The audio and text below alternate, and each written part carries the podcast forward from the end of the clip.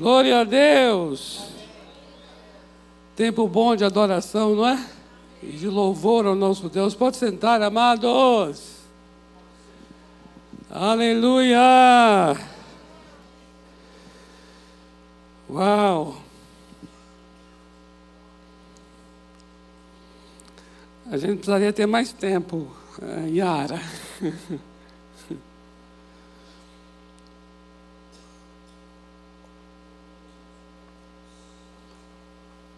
Glória a Deus.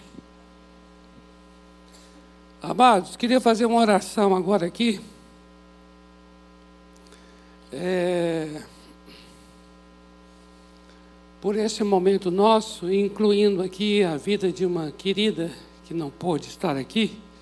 E ela fez um pedido de oração, dizendo que não tinha condições físicas né, de vir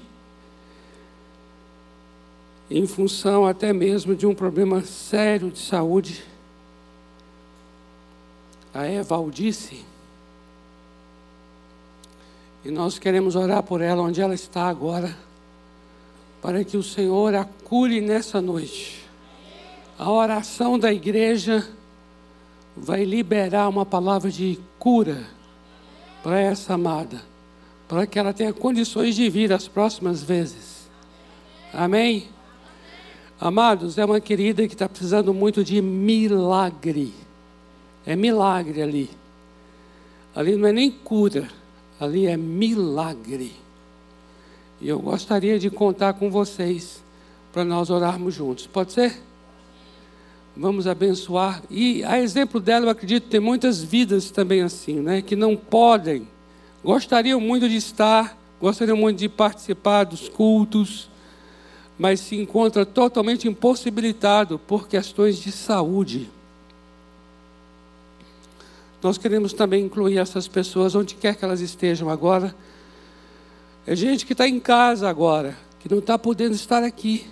Gostaria de estar, mas a enfermidade a impossibilita. E nós não vamos aqui agora nos calar diante disso, diante de alguém que quer muito participar das reuniões e tendo e sendo impedida por um por algo tão maldito, tão maligno que é a enfermidade. Eu gostaria, eu sei que nós sentamos, mas podia colocar de pé, amados, para nós orarmos.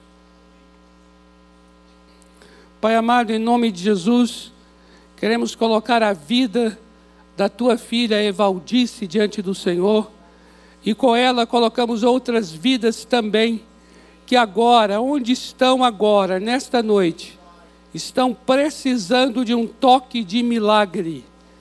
Queriam muito estar aqui presencialmente na reunião, mas não têm condições, Senhor. Por isso, nós, como igreja, nos reunimos agora nessa noite para ministrar a essas vidas um toque de milagre. O Senhor deu uma palavra e aquele servo do centurião foi curado. O Senhor nem entrou na casa dele, de longe mesmo. O Senhor deu a palavra e aquele homem foi sarado. Por isso, agora nesta noite, seja enviada uma palavra, uma palavra Palavra de cura, atravesse agora a internet. Palavra de saúde, entre agora por essa tela. Entre agora por esse computador, por esse televisor, por esse celular, onde agora é transmitido esse culto. Nós, nessa noite, como igreja, nós estamos aqui declarando diante da ceia do Senhor. O Senhor já levou toda a enfermidade, tudo que é maligno, tudo que é doloroso, tudo que é enfermo, o Senhor já levou na cruz do Calvário. Por isso, Senhor, nós agora queremos declarar pelas feridas de Jesus.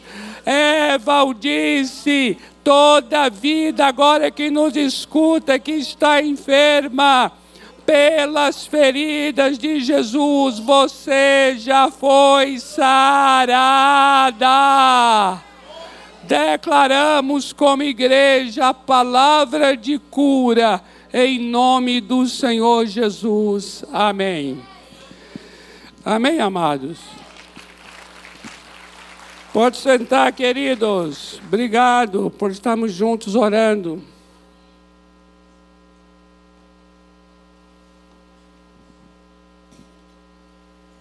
Eu quero mencionar aqui a presença do Alisson. Alisson, querido, fique em pé aí, meu amado. Alisson, ele é missionário do Senhor Jesus Cristo na Indonésia. Você quer ir para a Indonésia? Não é? O Alisson é membro da Igreja Batista Sião em Maringá. Não é isso, querido? Em Maringá. E é, tem um, uma, uma conexão, uma comunhão com o pastor Samuel. E o pastor Samuel falou comigo assim: é um bom rapaz, é bom rapaz. Eu já sei na expressão dele o que está querendo, tudo o que está querendo dizer. Obrigado, amado, viu?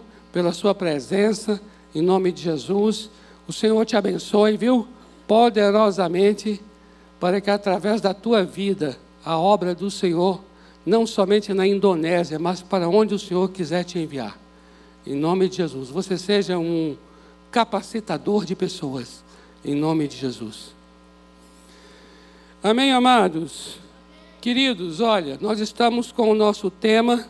Você sabe, hoje é o último domingo de agosto e o nosso tema é Valores do Reino. E dentro desse tema Valores do Reino, nós queremos compartilhar hoje uma palavra que ela começa no Calvário. Foi exatamente o que nós fizemos hoje aqui. Nós começamos pela ceia do Senhor. Hoje foi a ceia do Senhor. E nessa ceia do Senhor nós fizemos o que? Nós lembramos da sua morte. Lembramos da sua morte. Porque foi exatamente isso que o Senhor pediu. Que através da ceia fosse um memorial uma lembrança da sua morte. E nós estamos nessa noite aqui lembrando da sua morte. E eu gostaria muito que nós pudéssemos compreender de uma vez por todas, amados, que os valores do reino, eles procedem do Calvário. Eles procedem da morte de Jesus na cruz do Calvário. Isso é muito tremendo, sabe por quê? Porque, queridos, em nenhum lugar, em nenhum lugar, em nenhum tempo, em, nenhuma, em nenhum segmento religioso, em nada se viu algo igual. Um homem que morre, um homem que é santo, que é puro, que não tem pecado algum, tomando sobre si pecados que são dos outros e morrendo no lugar dos outros, experimentando na sua vida, na sua alma, no seu corpo, aquilo que nós experimentaríamos. Não tem nada igual. Eu queria ler um texto, Romanos capítulo 5, versículos de 6 a 8, que diz assim: Porque Cristo, quando nós ainda, ainda éramos fracos, morreu a seu tempo pelos ímpios. Dificilmente alguém morreria por um justo, pois poderá ser, olha só, pois poderá ser que pelo homem bom alguém se anime a morrer. Presta atenção nisso. Por uma pessoa boa, talvez alguém se anime a morrer. Sabe o que é isso? É assim. Você talvez seja capaz de se sacrificar para alguém que é bom. Imagine alguém que é muito bom, grande amigo seu, que está sofrendo. Com certeza você talvez faria algo, sabe, um esforço muito grande até, não faria? Para ajudá-lo. Diga sim, não é verdade? Então veja só o que o texto está dizendo: que pode ser que pelo bom alguém até anime a morrer. Mas aí olha só o que o texto diz no verso 8. Mas Deus prova seu próprio amor para conosco, pelo fato de ter Cristo morrido por nós. Veja bem, olha só agora o que vem. Sendo nós ainda pecadores. O que isso mostra é que ele não morreu pelo bom. Ele morreu pelo injusto, ele morreu pelo ímpio, ele morreu pelo iníquo, ele morreu pelo pecador. E o texto é muito bom quando diz assim: sendo nós ainda, ainda. O que quer dizer? Quer dizer que ele não pediu que nós fizéssemos nada em seu favor. Nós ainda pecadores, ele morreu. Entende esse ainda? Esse ainda quer dizer, enquanto pecadores. Esse ainda quer dizer, você continua mal e eu ainda continuo te amando e morrendo por você. Veja que coisa mais assim, difícil até da gente compreender. Tamanho amor. E o texto diz assim: Deus prova seu amor. Prova. O que quer dizer assim? Deus de fato demonstra seu amor. Sabe o que isso quer dizer? Isso quer dizer assim: se Ele ama quem é bom, Ele não está demonstrando seu amor. Ele de fato vai provar seu amor morrendo por nós, sendo nós ainda pecadores. Compreende? É quando eu sou ainda inimigo, inimigo, é que o amor dele está sendo de fato provado. Você gostar de quem gosta de você, você não está demonstrando que gosta. Você só vai demonstrar mesmo o que está sentindo. Se você sente amor mesmo, só será testado vivenciado e verificado se for para com alguém que lhe seja contrário. Atenta para isso.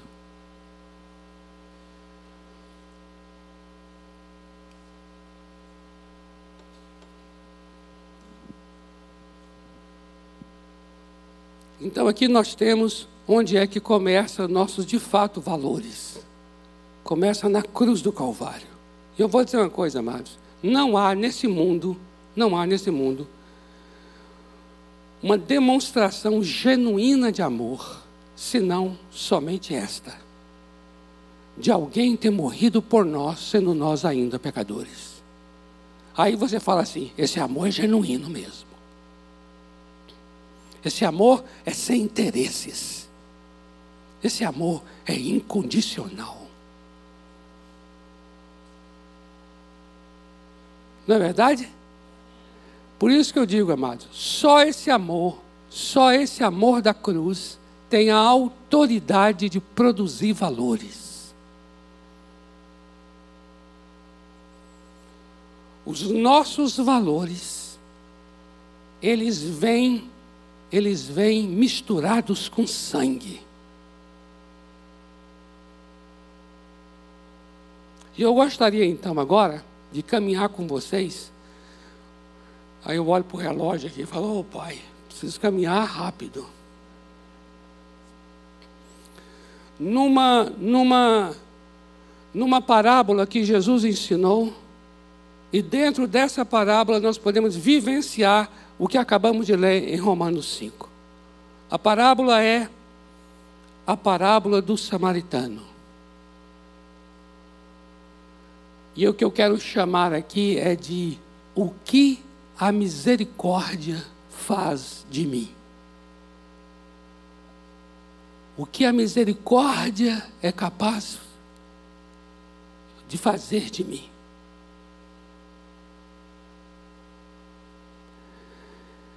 Está em Lucas esse texto, no capítulo 10, versículo 25 até o 37. Lucas 10, a partir do verso 25, diz assim: E eis que certo homem, intérprete da lei, se levantou com o intuito de pôr Jesus à prova e disse-lhe: Mestre, que farei para herdar a vida eterna? Veja bem, ele é um intérprete da lei, logo ele é um conhecedor da lei. Então, ele faz uma pergunta porque ele quer na verdade, colocar Jesus à prova. Então, é uma pergunta capciosa. E que tipo de prova ele quer fazer? Ele quer fazer a seguinte prova: O que farei para dar a vida eterna? Por quê? Porque ele, esse homem, julga saber o que deve ser feito. E isso é muito interessante a gente atentar aqui. Tudo aquilo que aquele homem julga saber. E pelo fato dele julgar saber já qual seria a resposta, então ele está tão somente perguntando para colocar Jesus à prova. Jesus então lhe pergunta: Que está escrito na lei, como interpretas?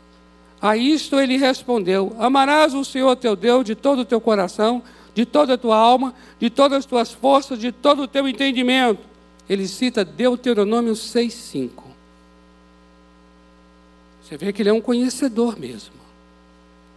E ele prossegue dizendo: E amarás o teu próximo como a ti mesmo. Ele cita Levítico 19, 18. Esse sabe. Jesus então lhe disse, olha aí, ó, verso 28. Jesus então lhe disse: Respondeste corretamente. Faze isto. Faça isso. E então viverás. Ele, porém, veja, ele, porém. Agora, atenta para isso que está aqui no verso 29. Ele, porém, querendo justificar-se, perguntou a Jesus: Quem é o meu próximo? Veja bem aqui agora, amados, que a questão central da parábola é esta aqui. A questão central da parábola é: quem é o outro? O que Jesus vai mostrar aqui agora na parábola é para responder a essa pergunta: quem é o outro? Então a questão da identidade é um assunto bastante central no que Jesus vai ensinar. Agora veja bem, veja bem. Quando o texto diz que ele estava querendo justificar-se, veja, ele queria se justificar. Então ele fez uma pergunta que nós podemos considerá-la como uma pergunta retórica. É daquela pergunta assim de: eu já sei quem é meu próximo. Por que querendo justificar-se? Justamente por isso. Porque ele já fazia aquilo com o próximo. O que, que ele já fazia? Ele já amava o próximo.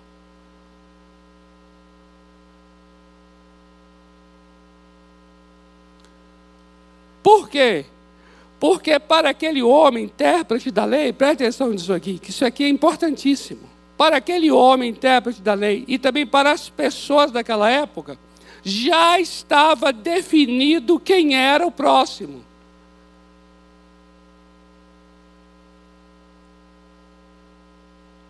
E como, e como aquele homem já sabia quem era o próximo, e como aquele homem já amava esse próximo, que ele já sabia quem era, então ele só queria se justificar, dizendo assim: Senhor, permita-me.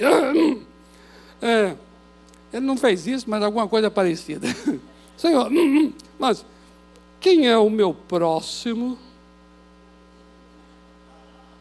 Aí meio que olha para os outros assim, sabe? Os outros ali acompanhando. Quem é o meu próximo? Do tipo, já sei quem é, né? Está tudo em ordem, tranquilo.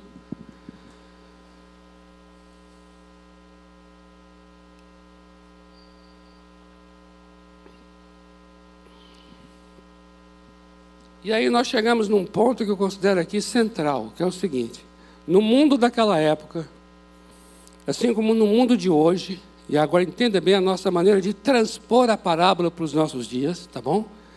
No mundo daquela época e no mundo de hoje, se define antes e se ama depois.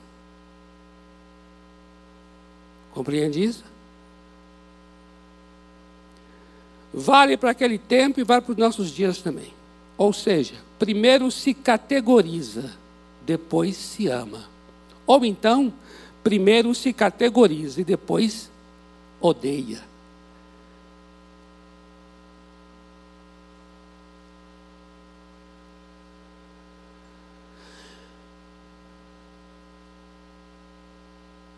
Amados, nunca vivemos num mundo tão assim.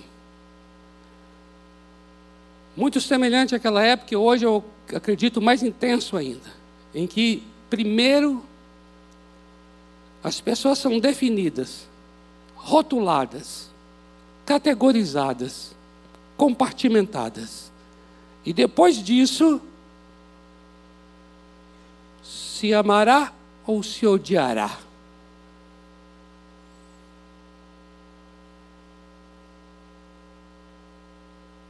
E o Senhor Jesus sabia muito bem, entenda bem agora isso aqui, que é muito interessante você perceber isso. Jesus sabia muito bem como funcionava aquela cultura, como funcionava aquela religiosidade, como funcionava aquele século. E ele entendia muito bem a, a intenção da pergunta daquele intérprete da lei.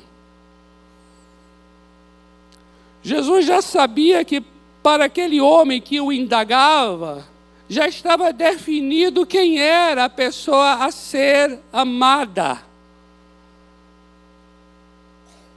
Percebe? Jesus já sabia disso. E é justamente porque sabia disso que começa então a parábola no versículo 30. Jesus prosseguiu dizendo: certo homem, certo homem, viu? Certo homem sei lá de onde veio, sei lá para onde vai.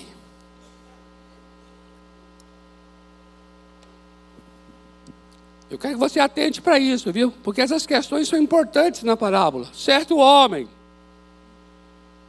Não estou dizendo quem ele é, não tem nome, não tem etnia, não tem raça, não tem cor da pele. Está me compreendendo o que eu estou dizendo?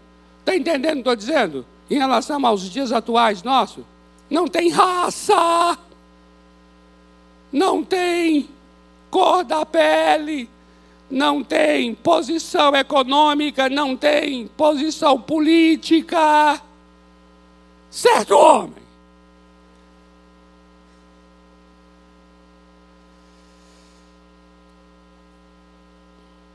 Descia de Jerusalém para Jericó e veio cair em mãos de salteadores, os quais, depois de tudo lhe roubarem e lhe causarem muitos ferimentos, retiraram-se, deixando-o semi-morto. Você compreende isso? Jesus, ele, amados, Jesus, ele é Jesus. Jesus é Jesus, quer dizer assim: Jesus sabe o que diz, sabe o que fala, cada detalhe da parábola tem um sentido. Aí ele fala: esse certo homem foi atacado, foi espancado, foi roubado e ficou deitado semi-morto. Eu imagino, eu imagino até que poderia ter sido até arrancado roupas, poderia até estar semi-nu também. Agora eu gostaria que você entendesse uma coisa muito interessante para aquela época. Uma pessoa é conhecida pelo seu idioma e pelas suas vestimentas. Entende isso? O idioma e as vestimentas. Ou seja, pela, pela maneira sua de falar, eu já sei de onde você é. E pela roupa que você veste, também já sei de onde você é. Jesus fez questão de dizer que é um certo homem, e esse certo homem foi espancado de tal forma que ficou como semi-morto, logo não podia nem falar. E eu acredito que também pelas roupas não se podia identificar de qual lugar ele procedia. Você está compreendendo? Então, quem nós temos ali deitado, quem nós temos ali deitado à beira da estrada? Quem nós temos ali deitado? Hein? Quem nós temos ali deitado, amados? Quem está ali deitado, estirado, semi-morto à beira da estrada? Um ser humano.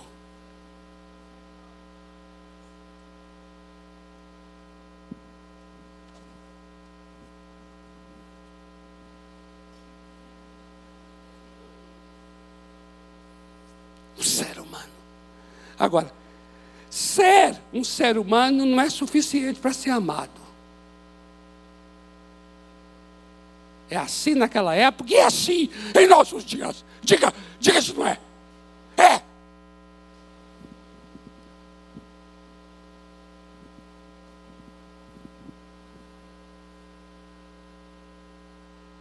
Ah, bolas. Uma pessoa que entra aqui fedendo. E uma pessoa que entra aqui famoso. Os dois é F. Um fedendo e outro famoso.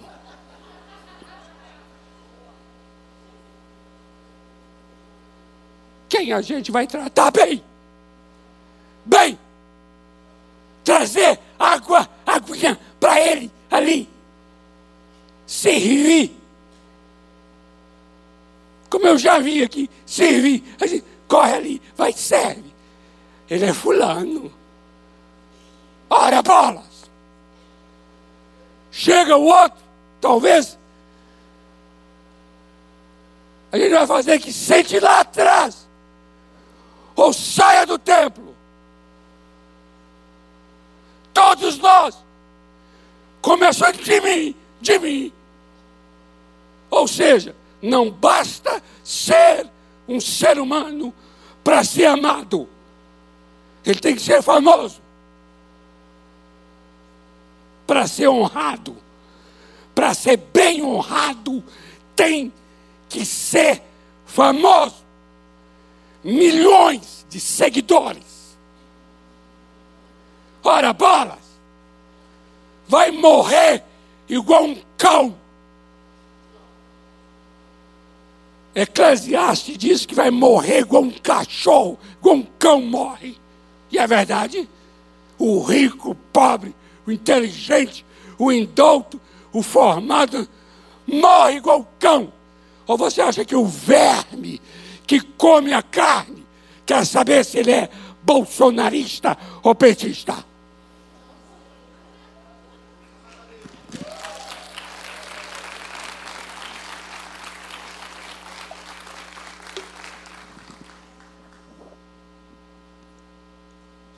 Em que a gente se tornou? Queria perguntar a vocês e a mim mesmo, eu faço essa pergunta: em que eu me tornei, em que você se tornou, amados? O que, o que foi que fizemos de nós, queridos?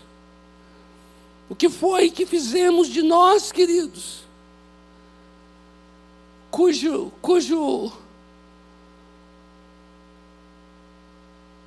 cuja dedicação, cuja honra, cujo serviço, primeiro precisa que as pessoas sejam categorizadas, colocadas dentro daquilo que a gente considera apreciável, para então depois serem honradas, servidas. Em que a gente se tornou, amados?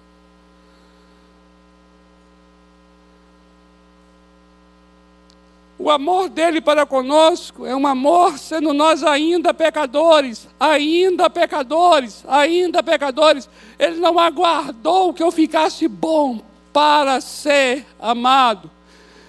Já fui amado onde eu estava e em quem eu era. Já fui amado. E morreu por mim, sendo eu ainda pecador, sendo, sendo eu ainda inimigo, sendo eu ainda blasfemo Eu fico me perguntando a mim mesmo, a mim mesmo, amados.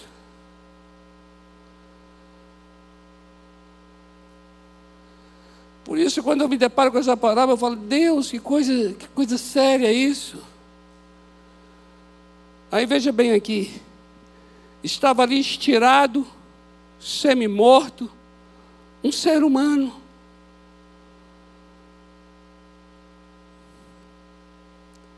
Verso 31.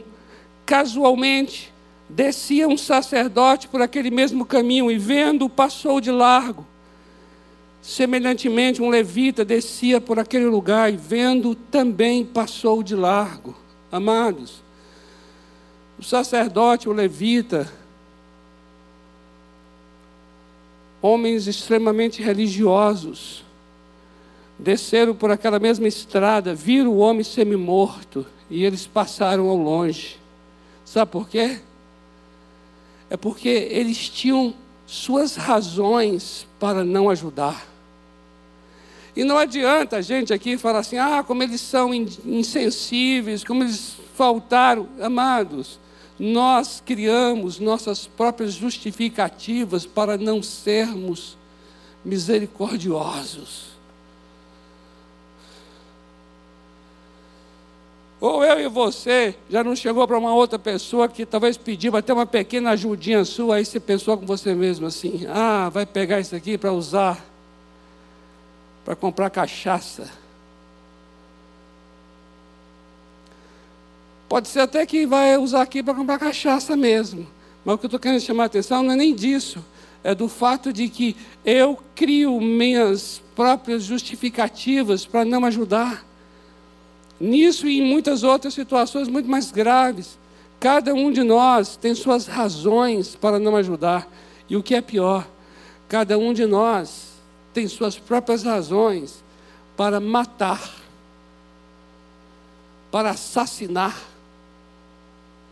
É só criar, colocar a pessoa dentro de uma categoria. Colocou a pessoa dentro de uma categoria, amados, você é capaz de negá-la, de rejeitá-la, de desprezá-la, porque ela foi posta dentro de um rótulo. Porque para mim e para você não vale, não é suficiente ela ser um ser humano. Ela precisa estar dentro de uma categoria para que eu possa desprezá-la. Você compreende isso? Não adianta eu chegar aqui e falar assim, sacerdotes e levitas insensíveis. Amados, presta atenção numa coisa aqui. O sacerdote, ele era prisioneiro do seu sistema legalista, religioso, e também do seu sistema teológico. O próprio sacerdote, eu quero que você saiba de uma coisa aqui, antes da gente crucificar o sacerdote. Sabe de uma coisa aqui, ó ele recebe, distribui e come dízimos. Se ele se contaminasse, aproximando de alguém que estava morto, ele ia deixar de receber os dízimos e iria prejudicar toda a sua família.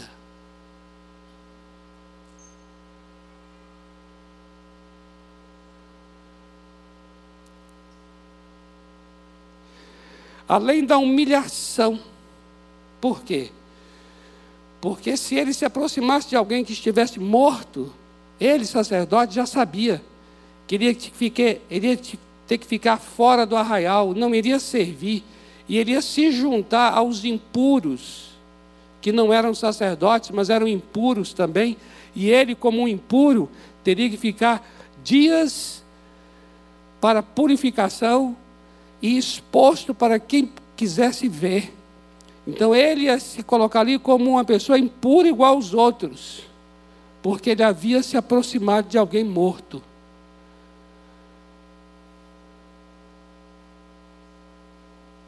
Observe então que ao ver aquele homem semi-morto, veio nele todas as suas razões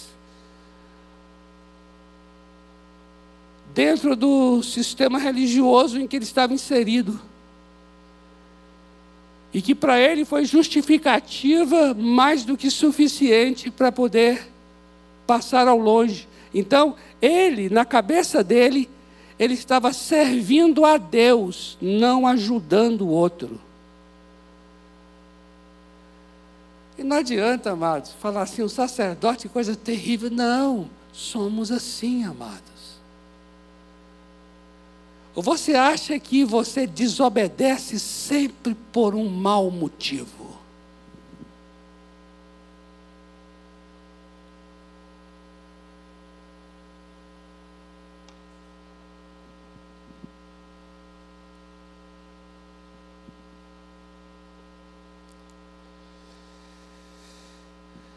Esse processo de purificação era um ritual caro caro financeiramente.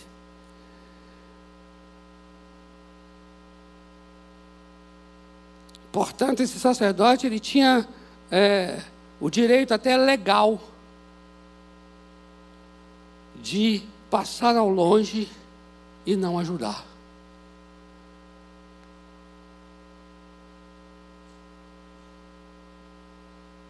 Que coisa séria, não é? E eu vou dizer uma coisa a você. No verso 33 diz assim: certo samaritano. Ei, Jesus, Jesus provoca. Jesus provoca, amados. Sabe por que ele provoca? Porque olha só, aquele auditório que estava ali escutando essa parábola, já sabia que tem três tipos de classes de pessoas que ajudam no templo: o sacerdote, o levita e o judeu leigo. Leigo. Mas é judeu. Então aquele público, aquele auditório judeu ali já estava aguardando que o terceira pessoa seria esse judeu leigo. Aí Jesus vai e traz a terceira pessoa, é certo samaritano. Samaritano. Amado, dizer samaritano é você, olha, não, não, sei, não sei nem como comparar aqui, para você entender não tenho nem nível aqui, nem, nem, nenhuma analogia, nada semelhante nos nossos dias, para você entender o nível de hostilidade que aqueles judeus tinham para com os samaritanos. Para você ter uma ideia, só uma ideia, só uma ideia. Os judeus daquela época, eles oravam para que os samaritanos não participassem da vida eterna. Porque ao longo de toda a história, os samaritanos se mostraram um povo misturados com outros povos. Existia em Samaria um templo que fazia rivalidade com o templo de Jerusalém. Então era assim um ódio, um ódio. Você entende esse assunto? Esse assunto é muito interessante. Esse assunto é muito interessante aqui na parábola. Jesus está chamando a atenção de que foi um certo homem, era um ser humano que estava ali, não havia identificação, logo era um ser humano que precisava de ajuda. Porque Jesus está querendo chamar a atenção dessa questão da identidade, de quem precisa de ajuda. E agora ele está chamando a atenção da identidade de quem é que veio ajudar. Quem veio ajudar é um samaritano. Samaritano que é alvo do ódio daquele intérprete da lei. Os judeus odiavam o samaritano, odiavam, sabe, ódio, ódio. Sabe quando se fala hoje em dias de ódio? Nem se compara ao ódio que eles tinham. Eles odiavam os samaritanos. Aí Jesus coloca agora que é um samaritano, essa terceira pessoa que entra. E agora veja só: certo samaritano que seguiu o seu caminho, passou-lhe perto, vendo, compadeceu-se. Compadeceu-se dele, chegando-se, atou-lhe os ferimentos, derramando-lhes óleo e vinho, e colocando sobre o próprio animal, levou para uma hospedaria e tratou dele.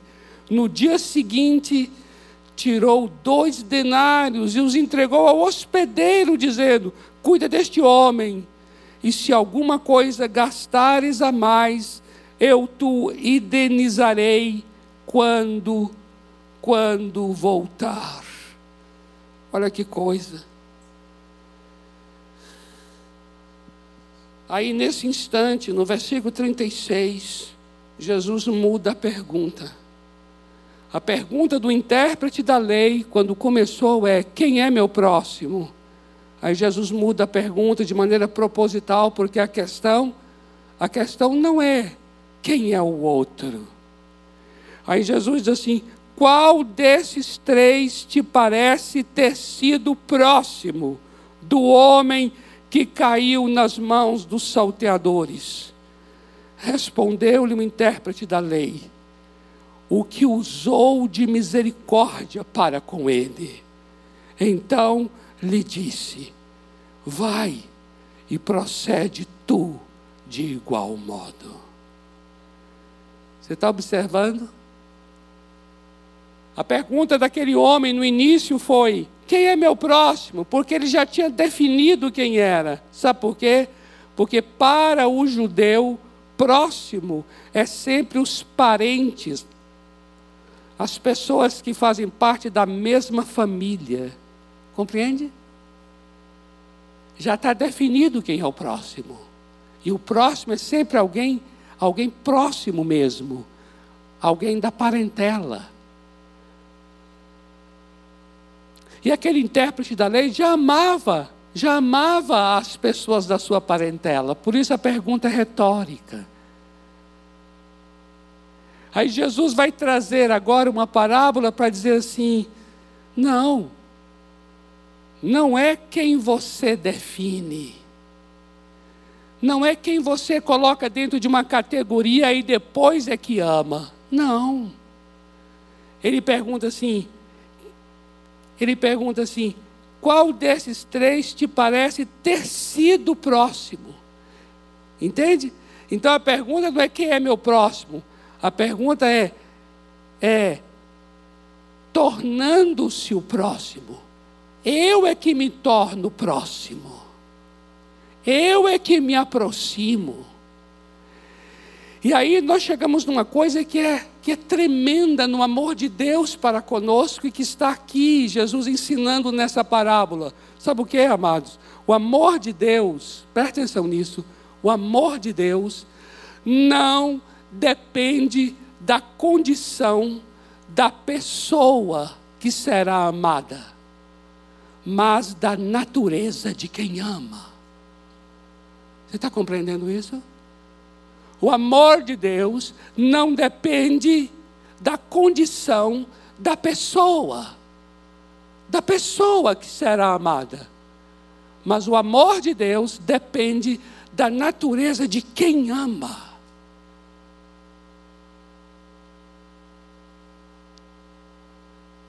Ele nos ama, ele nos amou isso não dependeu da nossa condição, se éramos ricos ou pobres, homens ou mulheres, negros ou brancos.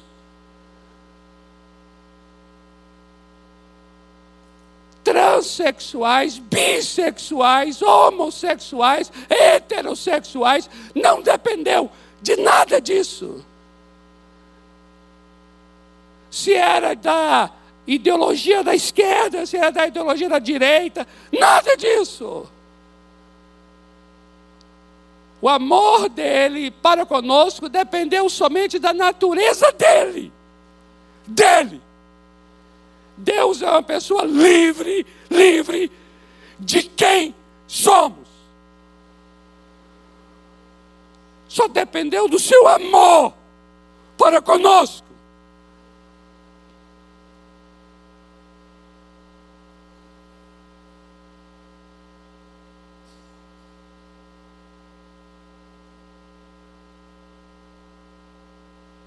Veja que coisa tremenda que ele ensina sobre nós por causa dele.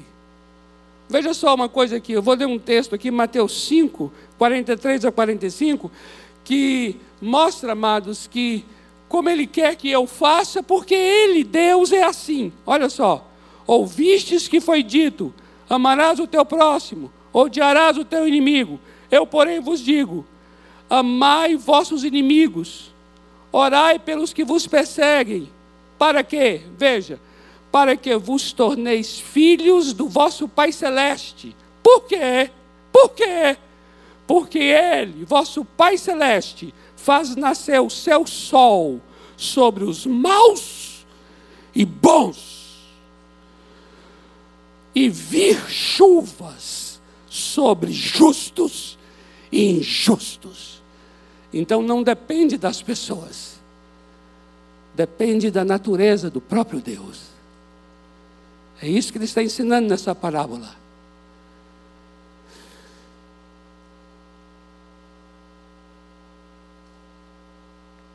Ali naquele momento, o samaritano olhou e diz a Bíblia: teve compaixão a questão não era se aquele semi-morto era judeu ou grego.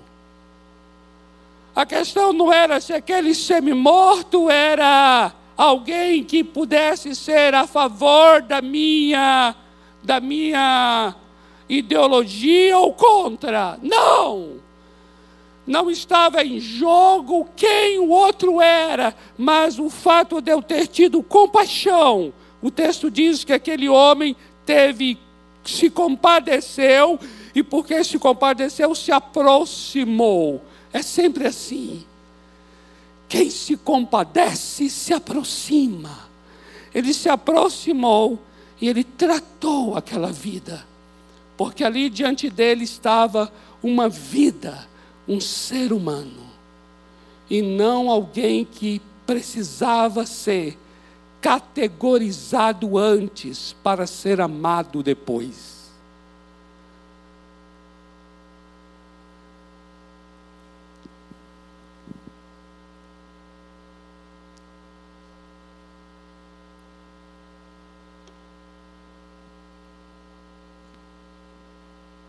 Isso quer dizer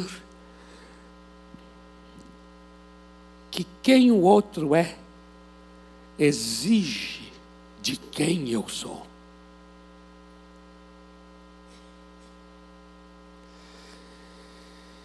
Isso quer dizer que o outro não precisa ser apreciável para que eu o ame.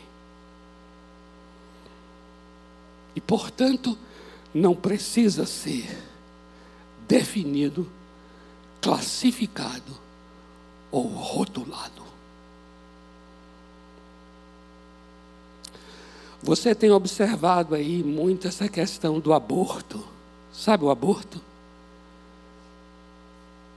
Não quero entrar aqui jamais nesse mérito e também na situação de cada pessoa. Mas o que nós temos visto é um movimento, um movimento, tudo que se torna movimento político é sempre suspeito. E dentro desse movimento político abortista, abortista, sabe o que, eu observei? Eu observei o seguinte: primeiro se desumaniza e depois mata.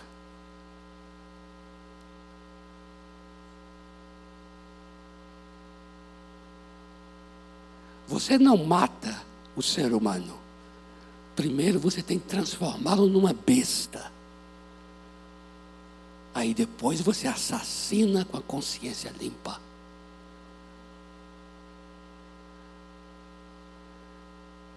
Primeiro se bestializa essa vida que nasce no ventre. E depois facilmente se mata. Agora, se você desde o início, que já soube que está grávida, falando aqui para as mulheres de um modo geral, você já começa a pensar que se for menino vai chamar Pedro, e se for menina vai chamar Júlia, aí você está humanizando. E quem humaniza tem dificuldade de matar.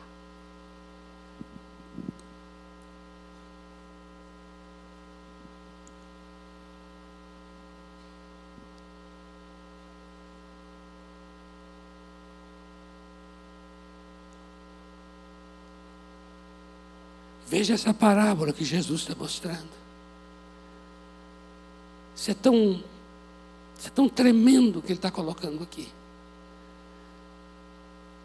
De uma maneira proposital, ele colocou o humano, somente humano, deitado no chão, à beira de uma estrada. Uma cena que talvez eu e você não sei quais seriam nossas razões, se seriam as mesmas, talvez não, daqueles sacerdotes e levitas, mas numa cena semelhante, talvez eu e você falaria assim: Uau, não sei, pode ser que seja, sei lá, vai vir um truque para ter um assalto, aí você vai embora. Ou então você fala: Ó, oh, ah, talvez está bêbado, mas quem mandou ficar bebendo? E aí se passa.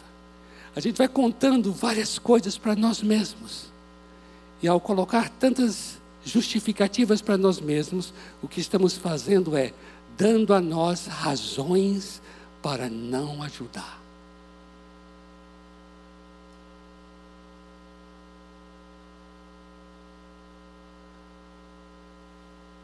Eu gostaria que nessa hora nós voltássemos para a ceia do Senhor, de onde começamos. Amém? E diante do pão e vinho que acabamos de comer, estamos lembrando, sabe de quê? De alguém que foi esmagado na cruz, por mim e por você. Nós que estávamos deitados à beira do caminho, semi-mortos. E ali ele veio como um samaritano e colocou azeite e vinho sobre as nossas feridas.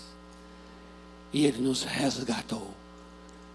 Onde estávamos e não importando quem nós éramos. E por isso estamos hoje aqui. O que Ele está dizendo é: o que eu fiz contigo, faça com o outro. Torne-se o próximo.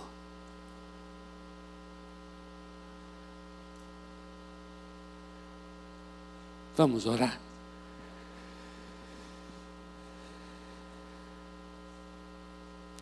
Eu sei que nós passamos do horário, eu sempre me preocupo com isso, vocês sabem disso, mas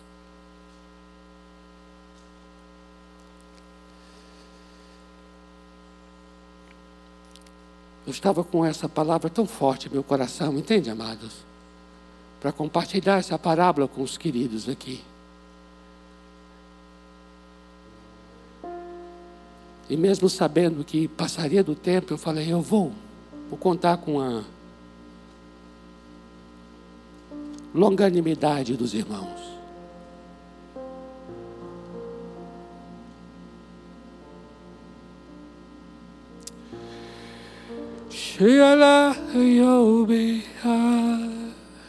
Preciso tanto de ti.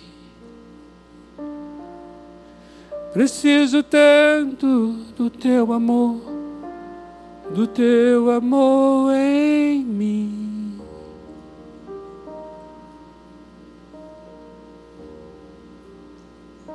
Preciso tanto, tanto de ti. Preciso tanto do teu amor, do teu amor em mim. Quantos caídos estão ao meu redor?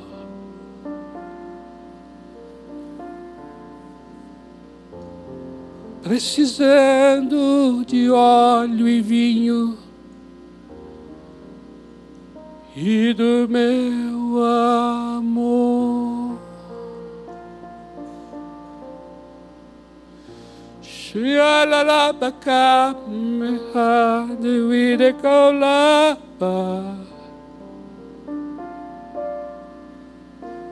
Io de kop mahalabe. Wish me la ba.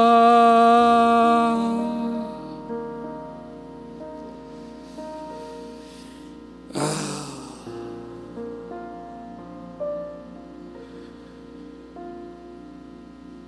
Senhor, Senhor.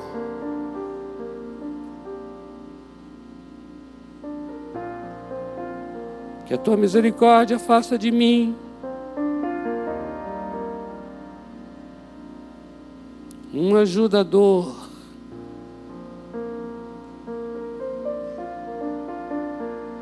Flua de mim teu amor, flua de mim teu amor, porque eu sei que há poder em mim para o que for.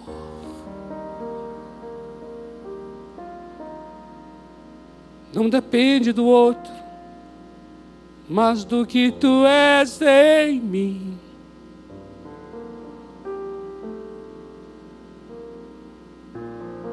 Não depende do outro, mas do que tu és em mim.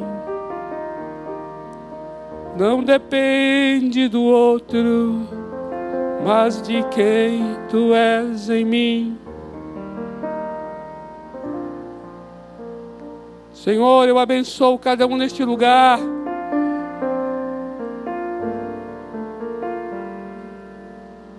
Nossos valores vêm do, da cruz, do Calvário.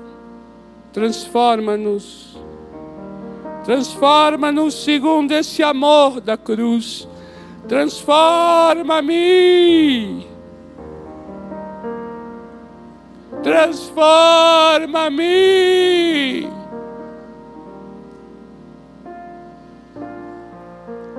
Cada pessoa, tu sabes, é um desafio para mim. E tem pessoas, tu sabes, mais difíceis, que desafiam cada um de nós. Mas eu oro que agora, Senhor, transforma-nos, porque esse amor, esse amor que o Senhor provou, em que Cristo morreu por nós, sendo nós ainda pecadores, foi derramado em nosso coração. Por isso, transforma-nos, para que através de nós, começando em casa, começando dentro de casa, ah, Senhor, os desafios estão ali dentro do próprio lar Sim, Senhor. Sim, Senhor. Não depende do outro, depende do que tu estás fazendo em mim. Pai, eu abençoo cada um aqui, Pai, em nome de Jesus, em nome de Jesus, para ser esse homem e essa mulher cheio de misericórdia, de misericórdia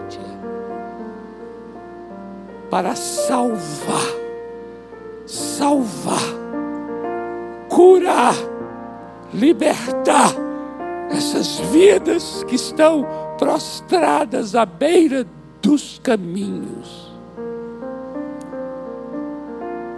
É assim, Pai, que pedimos nessa noite. Abençoa-nos em nome do Senhor Jesus. Amém. Amém, amados. Glória a Deus. Glória a Deus. Hoje veio até uma canção aqui. Nem sei de onde veio essa música, essa melodia. Mas glória a Deus. Louvado seja Deus. Amém? Amados, mês que vem já é setembro, já é fim de ano, né? Estamos já iniciando domingo que vem, setembro. Setembro por conta da nossa conferência do segundo final de semana de missões, todo mês de setembro, nós vamos tratar dessa questão linda chamada dons, talentos, vocações, toda essa capacitação linda que Deus deu a você e a mim, para que através de nós o amor dele, o poder dele, a palavra dele alcancem muitas vidas. Amém? Será o nosso tema lindo, lindo, poderoso para o mês de setembro. O Senhor te abençoe, o Senhor te guarde, o Senhor faça resplandecer o rosto dele sobre você, tenha misericórdia de você e te dê a paz. Vá em paz para sua casa. O Senhor te abençoe em nome de Jesus.